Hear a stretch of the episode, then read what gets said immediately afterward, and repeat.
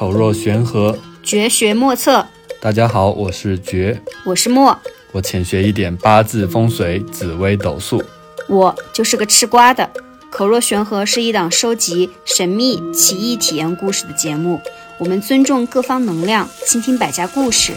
如果你和身边的朋友也有类似的玄幻体验，欢迎来到我们的节目做客。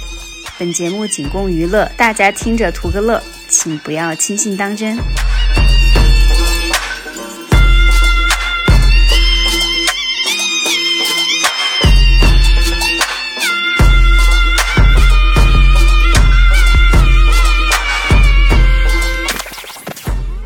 欢迎大家来到口若悬河的播客。今天邀请到的嘉宾是阿登。那首先先请阿登来跟大家打个招呼，然后做一个简单的自我介绍吧。各位听众朋友们好，呃，我是阿登，呃，是是一名那个呃命理师吧，是还是一个道士，然后也是嗯、这个播客主理人的朋友，今天来给大家做一期播客上的一些分享。那刚才阿登也提到他的角色是命理师，也是一名道士。那很好奇，就是阿登你的这个身份和我们今天的这个主题，就是奇奇怪怪的故事有哪些链接呢？你可以用几个词语来跟我们大概简单介绍一下他们之间的联系吗？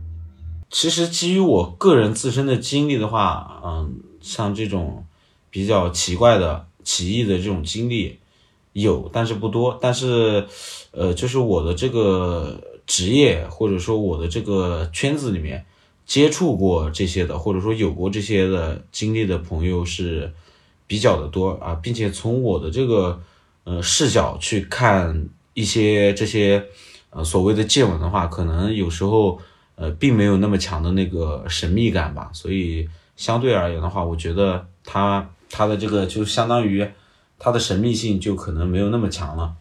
嗯，就感觉你是作为一个就是可能知道它内在一些逻辑的人，他去看这个事情，可能就会更好的理解它是为什么发生的。但是可能像我这样做一个呃完全是小白或者是门外汉的这样的一个角色的话，有的时候给我看起来，我就感觉这个事情有点太神奇了。那我也很好奇，就是呃，你大概是从什么时候开始，就是愿意去做这样的一个，就是愿意以这样的一个身份。去展现在其他人或者展现在公众面前的呢？嗯，我学习这一些的时候，呃，是一六一七年的时候，然后正式的，就是说，比如包括告告诉自己的这个家人啊、亲人啊、身边朋友，然后开始正式的，就是专门做这个的时候，是在一九到二零年的这样的一个时候啊，大概是这样的一个时间段。就是我跟阿登认识是因为之前，呃，我有一段时间想要实践命理嘛，然后我就去了一家命理公司，然后专门是给别人在线上算命的。然后在那个公司里面的其中一个同事就是阿登，然后阿登也算是这个这个六七个人的团队里面还比较厉害的。就虽然阿登年纪很轻啊，但是。水平还是很资深的一个，就大家很多的很多时候都要去问他问题的这样的一个命理师傅吧，算是。对，然后后来我就跟阿登认识了以后，我后来也我们就时常也会有交流，然后在去年的时候我就把阿登给给忽悠来大理了，就这样子一个关系。介绍的很到位，因为我知道像王爵他其实一直都还蛮希望就是能够。呃，去找到一位师傅成为道长，就是有道士的这个身份的，就也很好奇，王爵就是为什么你一直会有这样的一个心愿，然后以及有哪些方式，有哪些呃事情是可以向阿登取取经的。就说起来，我为什么那么喜欢，就是那么向往修道啊？然后我为什么一直都没有去尝试的一个原因哈，就是呃，我觉得这个算是我们这一代的年轻的男生的一个。共同的梦想吧，或者说是很多人的一个理想，就是很多人去修道，可能真的就是为了去成仙。说起来，其实好像听起来有点有点夸张，或者有点有点怎么说？阿登怎么说？有点假，或者是有点玄幻的一个事情，对不对？但是我当时在初中的时候，我就可能也是因为读了太多修仙的小说，或者看了一些修仙的东西。然后不只是那个原因啊，然后那个时候在那之前我是看武侠嘛，那现在都有一句话说武侠的尽头是修仙嘛，然后我可能也是跟其他的同龄的男孩一样，我也是先看了像金庸的武侠呀，然后其他的武侠小说家的武侠，然后看完以后我又就去看一些网络的小说嘛，找一些网络的那些武侠，结果没想到就看到了修真的这个领域，然后看了很多的修仙的小说以后，我就。就会好奇，我说这个事情它到底是怎样的？就是在现实中，呃，是有怎样的一个载体，或者说现实中是有怎样的一个事实的存在，才让别人去写这些修真的小说？我就去研究、去了解，像那个佛教啊、道教啊，然后中医啊，还有其他的一些东西。然后逐渐的，我就看到了，像道教，其实他们有很多呃修仙的这个这个论法嘛，就是说道教就是为了修仙。然后有很多不同的派别，什么南派、北派、中派、东派、西派等等，就有很多的派别。然后我也去了解他们的入手的方法呀。然后也其实就跟那个修仙的小说一样，什么百日筑基，然后筑基完以后怎么样？呃，炼神化虚，炼呃炼气化神，炼神还虚，炼虚合道嘛，就这样的一个步骤。那小说就是引用的这些现实中的这些东西，所以我当时就觉得哇。那是不是真的人能能修道？所以我在初中的时候我就有一个这样子的梦想，我就想要去当道士，然后去修修仙。然后后来在高中的时候，我我是因为看了那个像包括像王阳明啊，他们他们讲这个呃心学的嘛，然后还有其他的人，他们就觉得说你你为了求长生，结果你一直在那里呃打坐啊，然后感觉有一点虚度光阴的那个感觉。然后好像你最后最后获得了一个，呃，好像是修仙成功的一个成果，但实际上没有人能证明你是不是真的修仙成功了，因为他们很多是什么什么师姐啊，然后成了地仙啊什么的，然后 然后什么羽化了呀，那那其实可能从常人的看起来就是可能就是过世了，就你没有办法证明他是不是真的成仙了，所以我就我当时就就觉得，哦，你一辈子在那里枯坐，然后跟外世隔绝，然后后面。修道的一个结果还不能证明你是不是真的成功了，所以我就觉得哦，这个东西好像我不太适合去做，所以我就放弃了。就是我才再从那个高中、大学后面读研，然后工作啥的，然后后面就没有去接触过说一定要去修道这个事情。然后慢慢的就接触到了玄学，就是像看命啊、什么占卜这一块，慢慢的又接触回来了，又感觉又把我之前过往的一些这个，我觉得是一个。有点根深蒂固，属于我命盘的一个东西，就是就是我一个从小的一个愿望，它又被激发出来了。所以我结果，那那你接触玄学玄学了以后，又会接触到很多就是当道士的朋友，就像阿登啊，或者是子熙啊，他们这样子的，然后就会觉得，哎，好像那个时候的那些热情和激情，它又回来了。包括我最近在读那个《道德经》和《庄子》，然后还有那个王阳明的心学，我也在读。然后读的时候。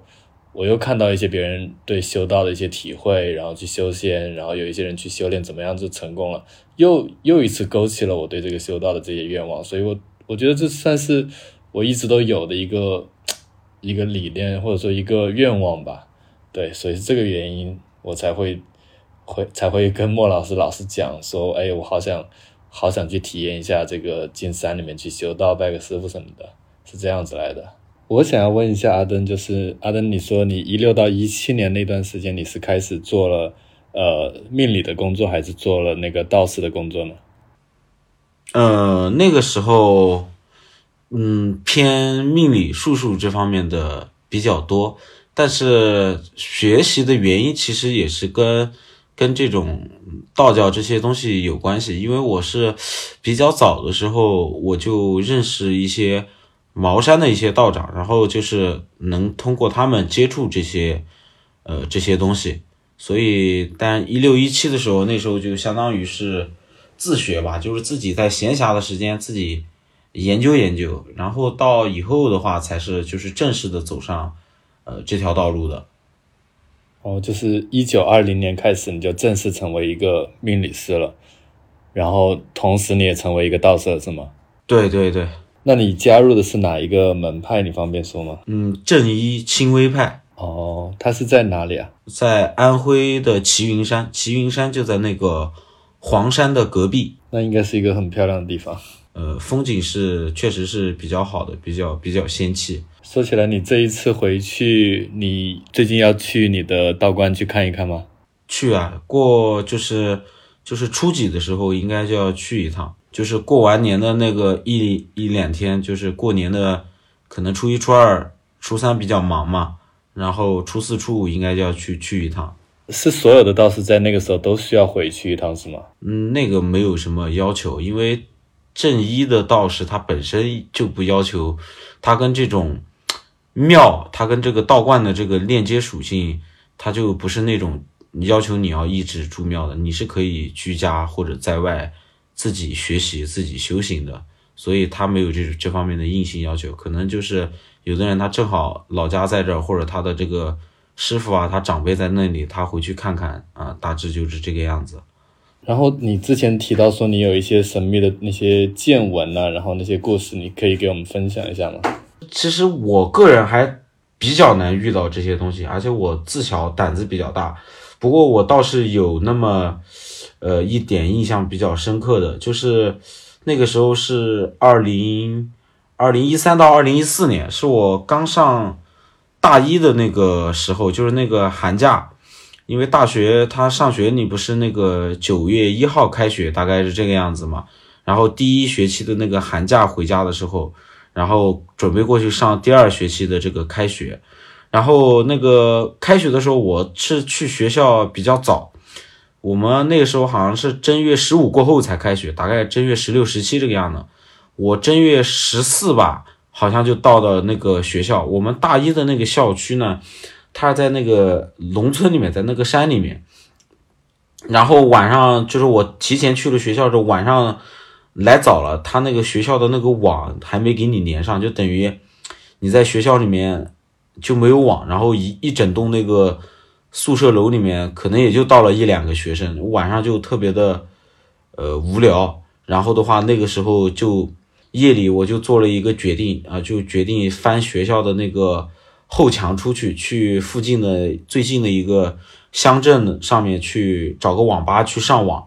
然后那个体验就比较的让我害怕，因为我们那个学校它在山里的，然后我们是那种农业类的学校，它有自己种植的这个茶园，然后加什么高尔夫球场，还有什么湖啊这些东西，这几千亩很大，然后我从那里。翻墙的时候，我就感觉到有点不对劲，就是那个风一吹，它那个茶树在那里面，沙拉沙拉的那种响声，然后他那儿还有个摄像头，摄像头是那个上面冒那个红光，就像一个机器人在盯着你看的时候，然后你就当着他的面，你就从那个矮墙翻出去了，当时就有点这个害怕，然后晚上那条路是漆黑，也没有什么路灯，我就一直往那个。最近的那个村子里面，就是那个乡镇上面去走，去那边，然后大概可能那个路程应该有个两三公里远，这个样子就就很黑，然后也没有这个灯光那种的，然后就一直在那边走，然后沿路也没有什么人家那种，然后我走到一半的时候，就前面就突然就有一个那种空着的那种老宅子。老宅子他门口，因为是过年期间嘛，他门口的那个灯亮，但是他家里面是没有人的。他就像那种老房子，他有个那种屋前的那种灯在外面的那种，那个灯是亮着的。然后那个那个房子也比较的老，上面还写个什么徐宅，说明这户人家姓徐。然后走到那里那里的时候，就就感觉非常的不对劲，看周围就这么突然很突兀的，就路边上就多了一栋这种。房子，然后你再往前走的时候，走到一会儿不对劲，我发现我后面跟了两个人，而且这这个确实，我我自认为我一向胆子比较大，但那次的话确实身上背上都出冷汗，就我后面跟了两个人，在过大过年的晚上，一高一矮，一胖一瘦，而且两个人都穿着那种黑色的那种西装，就跟在我后面。就就就跟我隔的距离可能也就三四米这个样子，就跟在我后面这样一直走，然后我就很害怕，然后我看了一眼他们之后，我后面我也不敢再回头看，我一直当时我想的就是，就是我在想这两个人会不会是什么那种犯罪分子啊、歹徒之类的这样的一个人，啊，我在脑海里面已经闪过了啊，如果他们发难，我要该怎么样的去搏斗，或者怎么样的去逃跑？我脑子里面想的全是这些东西，非常的紧张。然后又往前面走了一会过后，我我就壮着胆子回头看一眼，那两个人就消失了，就一点声音都没有。然后当时真给我有点感到非常的这个害怕，但是所幸也也没有发生什么别的事情，就这样就平安的到了那个。到了那个后面，我就自己就走到了那个镇子上。这个是我个人经历的一个印象比较深刻的一次吧。啊，当然我也不确定他们两个到底是不是人啊，或者是什么别的东西啊，只是说确实是有这样的一个经历。我听着是挺吓人的。这阿登，你刚才有提到说，你觉得你自己可能是不太招一些东西的，就是如果你从你自己的命盘里面看，就是有哪些呃特点。或者哪些参数说明你可能不太，呃，有这方面的一些那个啥呢？就怎么去区分一个人他是否呃能够招这些东西或者不招？因为在中国的这个不管是这样的一个学术系统里面，还是在哲学体里面，它都有一个阴阳的概念。假设一个人，那我们都知道，我们常说的就那种招的那些东西，它都是属于偏阴的那一面的嘛。所以，如果一个人的，他比如说，比如说他的这个命盘，他阴性的力量比较重啊，尤其的话，呃，是是什么癸水啊这种东西，心经这种，呃，就比较容易，他特别重的话，然后的话，如果又是女生的话，那就比较容易招这些这些东西。如果你你你那个盘里面火比较重的话，比较旺的话，相对而言的话，就呃不好招这些东西。啊，他他是，就是还有一些就是，嗯，以我个人的一个经历来说的话呢，就是我有一次我的一个朋友吧，他是一个做塔罗的一个塔罗师啊，他就跟我说他会经常梦到什么一些奇奇怪怪的一些东西，就相相当于梦魇吧，做噩梦，然后又能够看到一些就是别人看不到的这种东西，就跟我。就是像我吐槽吧，就这样的东西，就是有时候会让他精神上不太好，或者是休息休息不好。呃，我当时就帮他看了一下那个奇门的一个盘，他就是一个那个癸水，然后他的那个盘在那里是一个入墓的一个状态。入墓的话，墓就是坟墓的这种意思，它代表有这种过去啊死去的这种这种像，而且在坤宫，坤宫的话呢，在这里面的话可以代表。母亲，所以我当时就比较冒昧的问了一下他，我就是说，呃，你你这个是不是你母亲啊？也就是说，你个人本身原来有一个，呃，兄弟姐妹这样的这样的一个人啊，但是他可能夭折，或者你母亲当时没有留住这样的，然后他就跟我说，他确实是他母亲好像是前后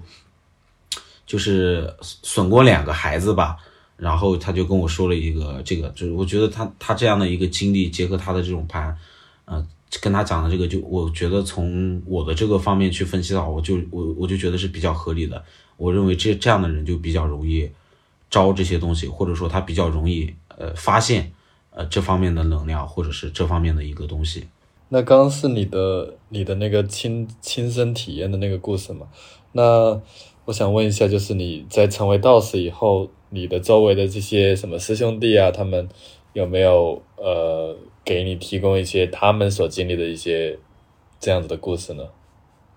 嗯，这个就比较的多了，因为我我有一个师叔，他是专门做那个呃白事的，就是就就是搞这种殡葬的，他就他就他就特别的有那种，他这方面的见闻就特别特别的多。他跟我讲过，有一次就是他去，他就相当于去一户人家里面，就那家里面有有有个人去世了嘛，他就去帮人家操办这个后事啊。这个时候，然后的话呢，呃，就是他看到了那个主家，就是他去操办的那家，好像有个什么亲戚来了，是个是个男的。然后的话呢，他就跟他的那个他的一个，就是他干活的话，有会有类似于家里的这种。呃，年轻一点的这种亲戚啊，晚辈跟着他去帮忙嘛，啊，然后他的那个晚辈呢，就跟对方那个亲戚呢，呃，好像也认识，他们两个人就聊了几句，然后我那个师叔看到之后，呃，就是说，呃，就是跟他的那个晚辈就是说啊，你你跟你跟你那个朋友，呃，少少接触一点，他这个呃不太好，大概表述的就是这个意思。然后好像每两个月吧，就是就是他那个就是那个他去做白事的那家的来的那户亲戚，就是在外面钓鱼的时候，那个那个鱼线掉到那个高压电上面去了，就给电就打死了。就是这种的，所以他的那个，我觉得就是他当时他可能他经常干干这一行，就是他大概可能能感觉到，呃，可能这个人的话，他有点这种，呃，这种不好的这种能量或者是状态在这里面啊，所以他这这个是他自己也跟我讲过的，就是他的一个那个，他就其实这个呢，他也不是说他就看到了什么东西，他他可能就干多了，或者说他经历多了这种生死这方面的这种场面之后，他可能就是有一点这种感应感觉，他当时就觉得。呃，那个主家的那个亲戚啊，这个状态可能可能跟他见过的很多情况比较相像啊，所以他他就这样说了一下啊，这个也是其中的一个他跟我说过的一个经历。他做白事的这个这个相当于是就是道教的或者说你们这个派的一个呃服务项目吗？还是说就是他自己个人祖传的一些这个科仪的法事啊？这个的话呢，他。道教也有相关的，呃，科仪，但是他做这个的话，其实主要还是还是他个人啊，他家庭的这方面的原因比较多一些，啊，并不是并不是所有的道士都得都得或者说都会做这个百事相关的这种，因为这个东西最主要的还是结合每个地方不同的这个丧葬这方面的习俗吧、规矩吧。哦，就是说。他们家里面祖传也是干这个的，然后他自己也去当了道士，是吗？就是他是你的道士的师叔，是吗？对对对对对对对，他他是他他年纪比我要大挺多的，所以他好像是就上个世纪就就开始学开始干这些东西，所以他是比我早很多了。哦，那他应该就是有很多很多这样子的故事的。对对对对对，但是他聊的话呢，他一般。一般这方面的话题他也不会不会多聊，但有时候的话，啊，他会聊到一些。所以一般像像像他这种做的时间比较长的，他他他经历的或者说他听过的这种见闻肯定是比较丰富的。呃，如果是我自己的话，啊，还有一个就是我上学的时候，我们的那个室友，但是那个说出来的话，我个人感觉有有一点那个。有一点的那个什么呢，就是让人听起来的话会感觉比较比较奇怪，就是就是我上学的时候，我们的那个几个室友跟隔壁寝室的几个室友，他们也是就是像我们说的，大一的时候在那个校区，就在山里面嘛，就农村里面，然后我们那个学校的大门往前面去一点，有一个那种美食村，就是当地的那种村民开的那种卖吃的那种小饭店那种。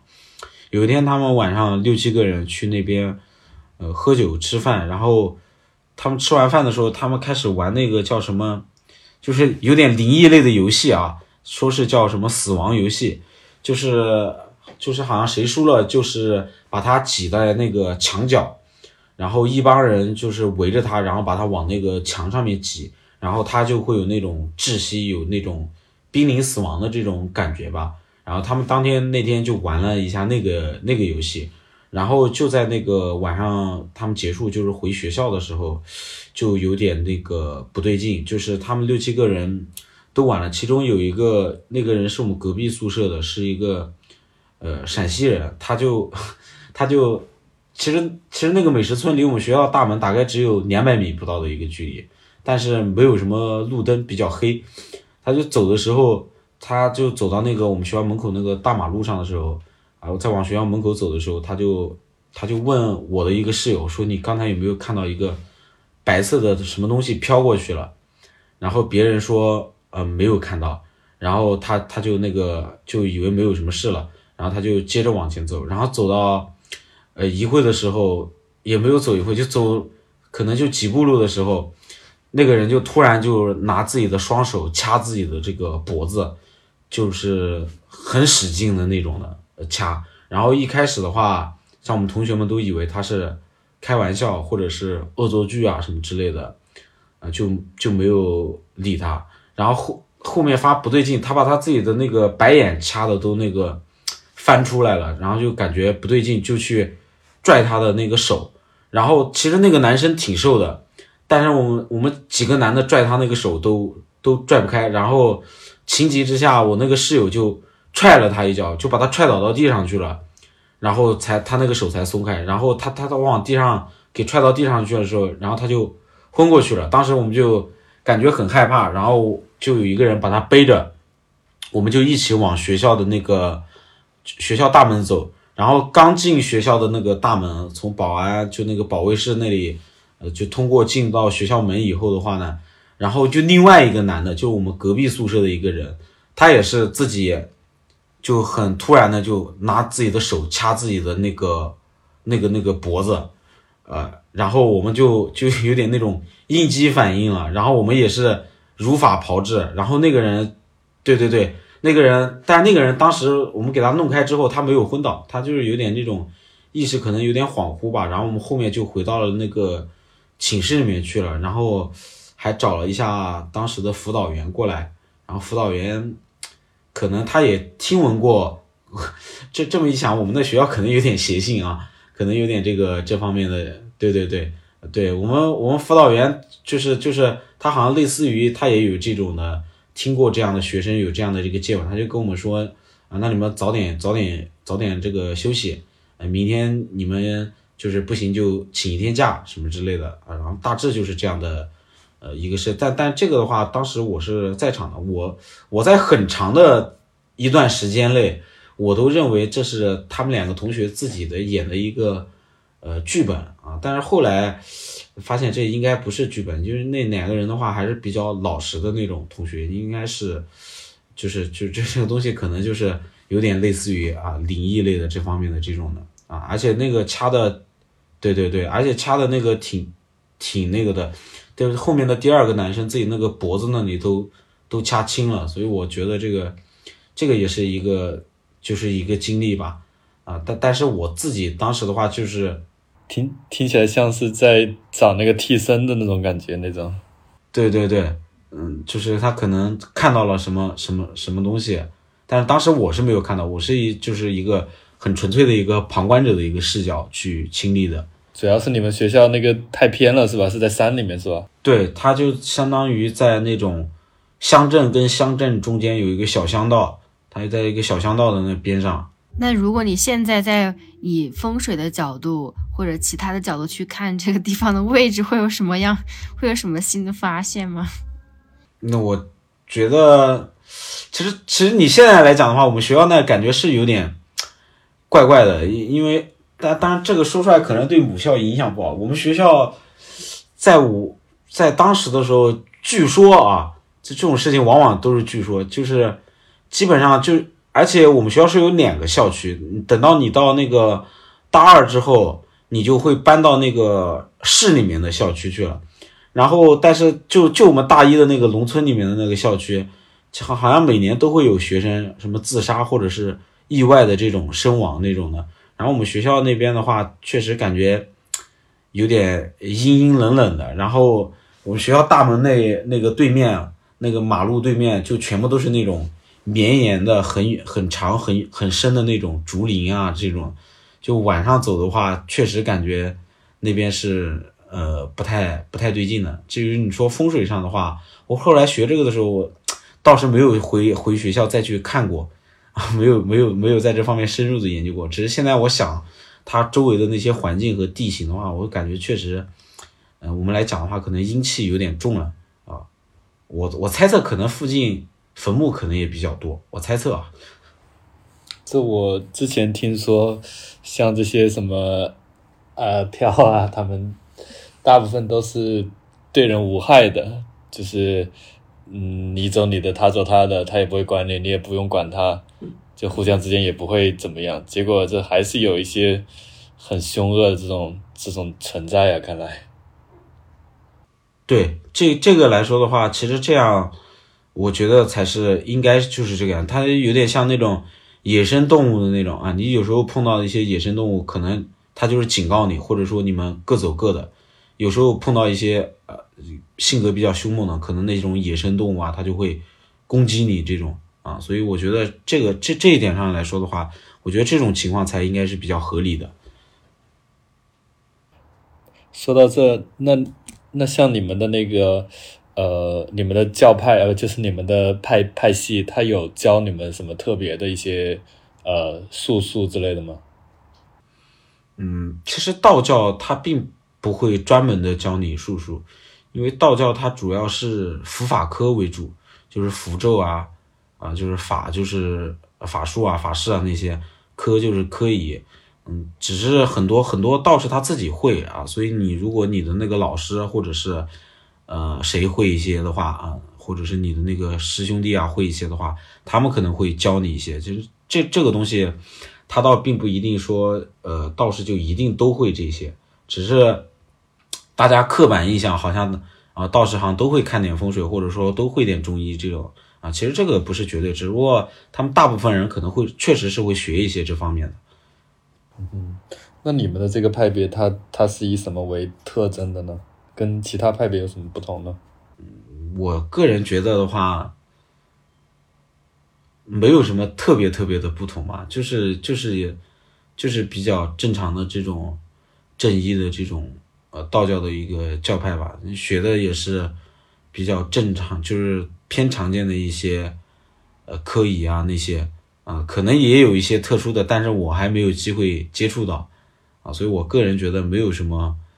就是当自己身处在这个环境中的时候，就不觉得有什么呃特殊的了。那你们这一脉的呃这一辈的，就是像跟你差不多大年纪的这些师兄弟，他们人数多吗？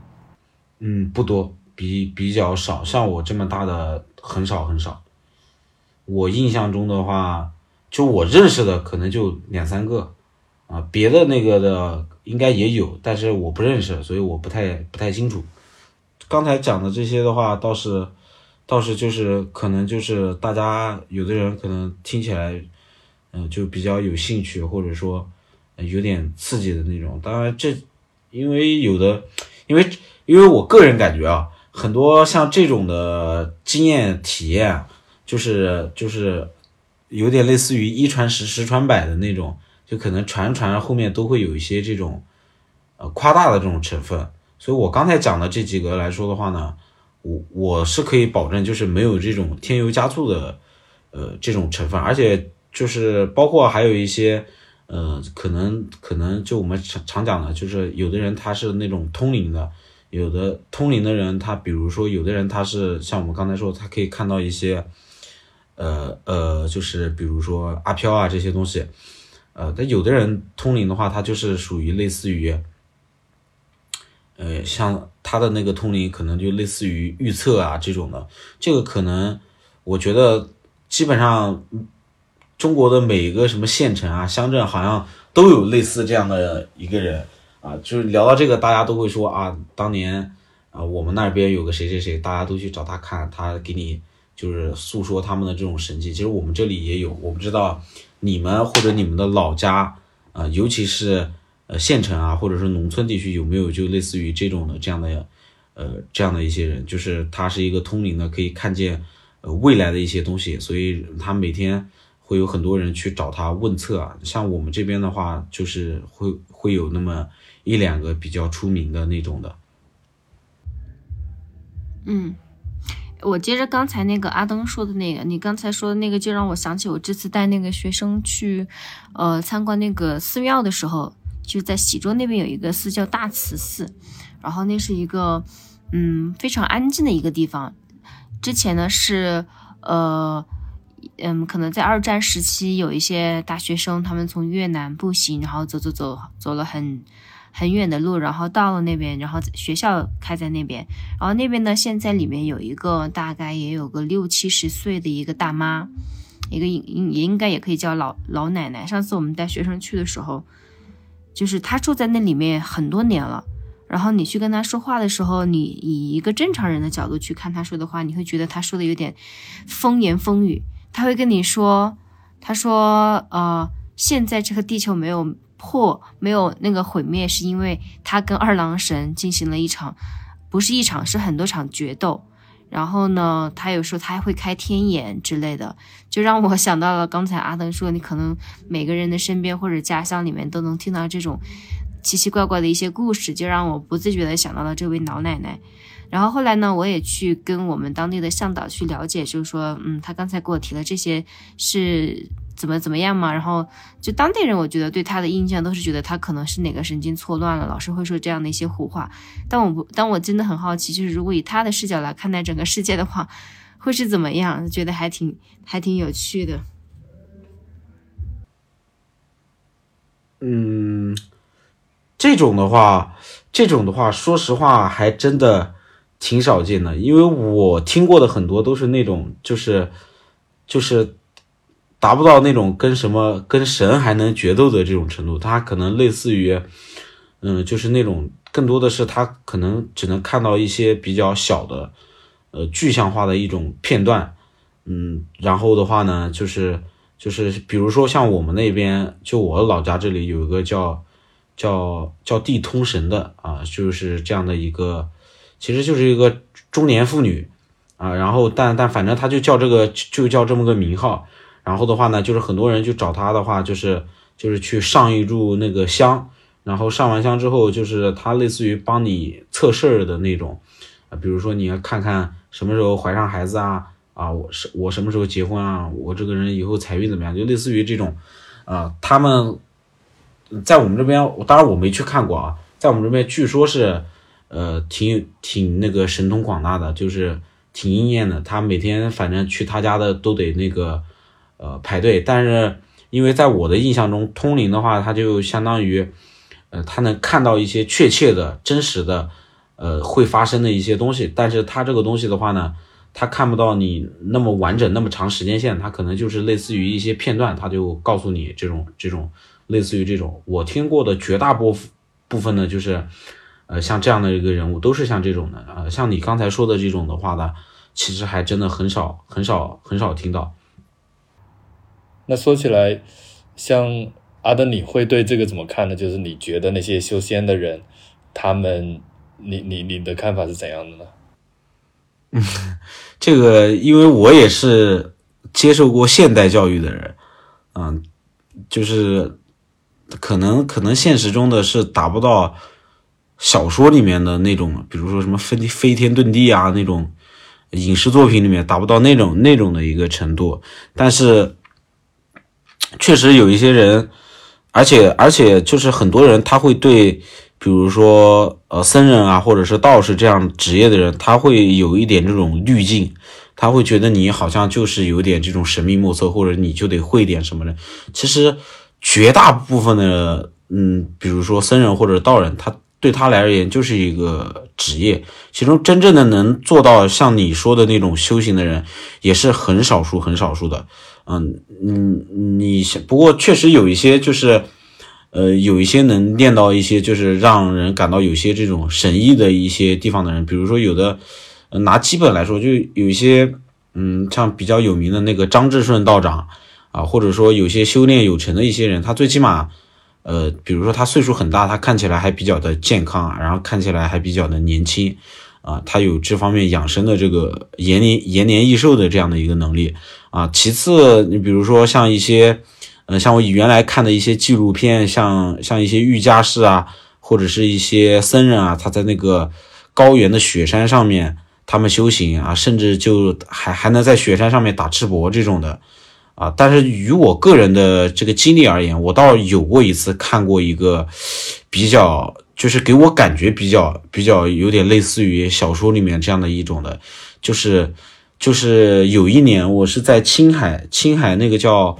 黄南州，黄南州的话有一个市叫铜仁市，然后那里有一个很大的一个呃那个藏佛的一个寺庙叫叫龙雾大寺，然后就是那个寺庙的时候，就是有时候他不早上会有很多人去那边吧，嗯，然后。有一次早上我也去了啊，我就是相当于我就相当于去参观一下，然后他那个庙门口的话有一个那种喇嘛，有一个老喇嘛，岁数挺大的那种，然后他那个他那个衣服吧还破破烂烂的，就他就在他就是他那个他很多人在那个门口啊，在那里叩拜什么的，他也在那里，就是相当于双手合十在那里拜佛那种。然后他那个衣服比较破，像个乞丐似的那种感觉，我就多看了他一眼。然后当时是真的有一种感觉，就那个那个那个老和尚，他回头盯了我一眼，那一瞬间的话，这这个说来有点夸张，就是我的那个额头，就是头发的这个前半部分，就像给电打的那种感觉，一下子就麻麻的那种过电的那种感觉，而且立刻就心悸。就是那个心跳就感觉那个速度一下子就给他降下来了，他就他就那样看了我一眼，当时我就感觉，这个这个僧人应该就是念了什么佛门的或者是佛教的这种神通的这样的一个一个人，当然我不确定啊，只是他看我的时候，我确实是有那样的一个感觉，所以我是呃愿意相信还是有这样的厉害的一个人，只是可能他在。所谓的道士或者是僧人当中，这样的人也只是极少极少的一个比例，而且正常人很难有机会去认识得到这样的一个一个人。当然，我认为练到很厉害的人，可能也也很难达到，比如说像小说或者影视作品里的那种程度了。嗯哼，对，这也是为什么我我后面也放弃的一个原因，就是我觉得这个缘分它是很难得到的，它是可遇不可求的。就是你想要找他的时候，他可能就是不会来，但是等那个机缘出现的时候，他才会来，所以我也就就比较随缘了，就遇得到再说吧。而且而且我在年轻的时候，呃，我知道我在初高中的时候，那个时候的我肯定是修什么都不会成功的，就算我有这样子的缘分，我也修不成功这样子的东西。因为对于那个时候，对于年轻的我来说，很多的东西它挑战太大了，就像红尘的这些欲望啊，这些。它的那个给人的挑战真的很，真的太大了。我当时也没有什么信心去能够修成这个，但我现在的话，我觉得随着我年龄变大，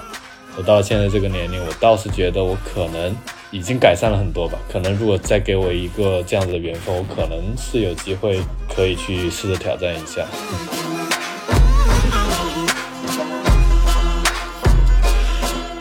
如果你喜欢我们的节目，欢迎在小宇宙、喜马拉雅、网易云等平台上给我们留言，也欢迎在苹果 Podcast 上面给我们评分。谢谢大家。